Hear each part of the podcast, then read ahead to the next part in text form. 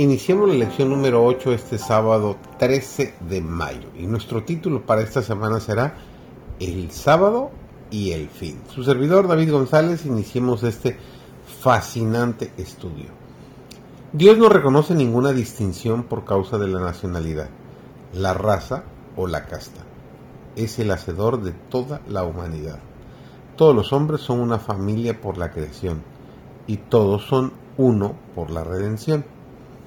Cristo vino para demoler todo muro de separación, para abrir todo departamento del templo, para que cada alma pudiese tener libre acceso a Dios.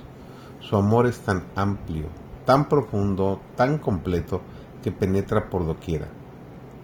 Libra de la influencia de Satanás a las pobres almas que han sido seducidas por sus engaños. Las coloca al alcance del trono de Dios, el trono circuido por el arco de la promesa. En Cristo no hay judío, ni griego, ni esclavo, ni libre. Todos son atraídos por su preciosa sangre.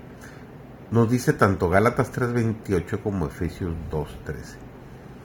Cualquiera que sea la diferencia de creencia religiosa, el llamamiento de la humanidad doliente debe ser oído y contestado. Donde existe amargura de sentimiento por causa de la diferencia de la religión, puede hacerse mucho bien mediante el servicio personal. El ministerio amante quebrantará el prejuicio y ganará las almas para Dios. Debemos anticiparnos a las tristezas, las dificultades y angustias de los demás. Debemos participar de los goces y cuidados tanto de los encumbrados como de los humildes, de los ricos como de los pobres. Nos dice el Señor en San Mateo capítulo 10 versículo 8, de gracia recibiste, dice el Señor, dad de gracia. Dios ha manifestado por los seres humanos un amor infinitamente profundo y sin embargo, cuán lejos estamos de apreciarlo. Cristo murió en la cruz del Calvario para que los pecadores pudieran ser redimidos de la esclavitud del mal y ubicados en terreno ventajoso delante de Dios.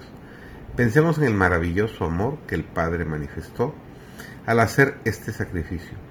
Es nuestra responsabilidad señalar este amor a los que están fuera de la grey, contarles a los pecadores lo que Cristo ha hecho por ellos y lo que pueden llegar a ser debido a su gracia transformadora.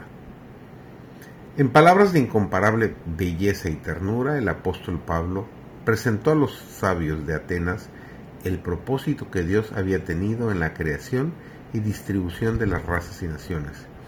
Declaró el apóstol, el Dios que hizo el mundo y todas las cosas que en él hay, de una sangre ha hecho todo el linaje de los hombres, para que habitasen sobre toda la faz de la tierra, y les ha prefijado el orden de los tiempos y los términos de la habitación de ellos para que buscasen a Dios, sin alguna manera palpando le hallen. Nos dice Hechos capítulo 17 versículos 24 al 27. Dios indicó claramente que todo aquel que quiere puede entrar en vínculo de concierto, nos dice Ezequiel 20:37. Al crear la tierra, quería que fuese habitada por seres cuya existencia resultara de beneficio propio y mutuo, al mismo tiempo que honrara a su creador. Todos los que quieran pueden identificarse con este propósito. Acerca de ellos se dice en Isaías 43, 21, este pueblo críe para mí, mis alabanzas publicará. Que tengas un excelente y muy bendecido inicio de semana.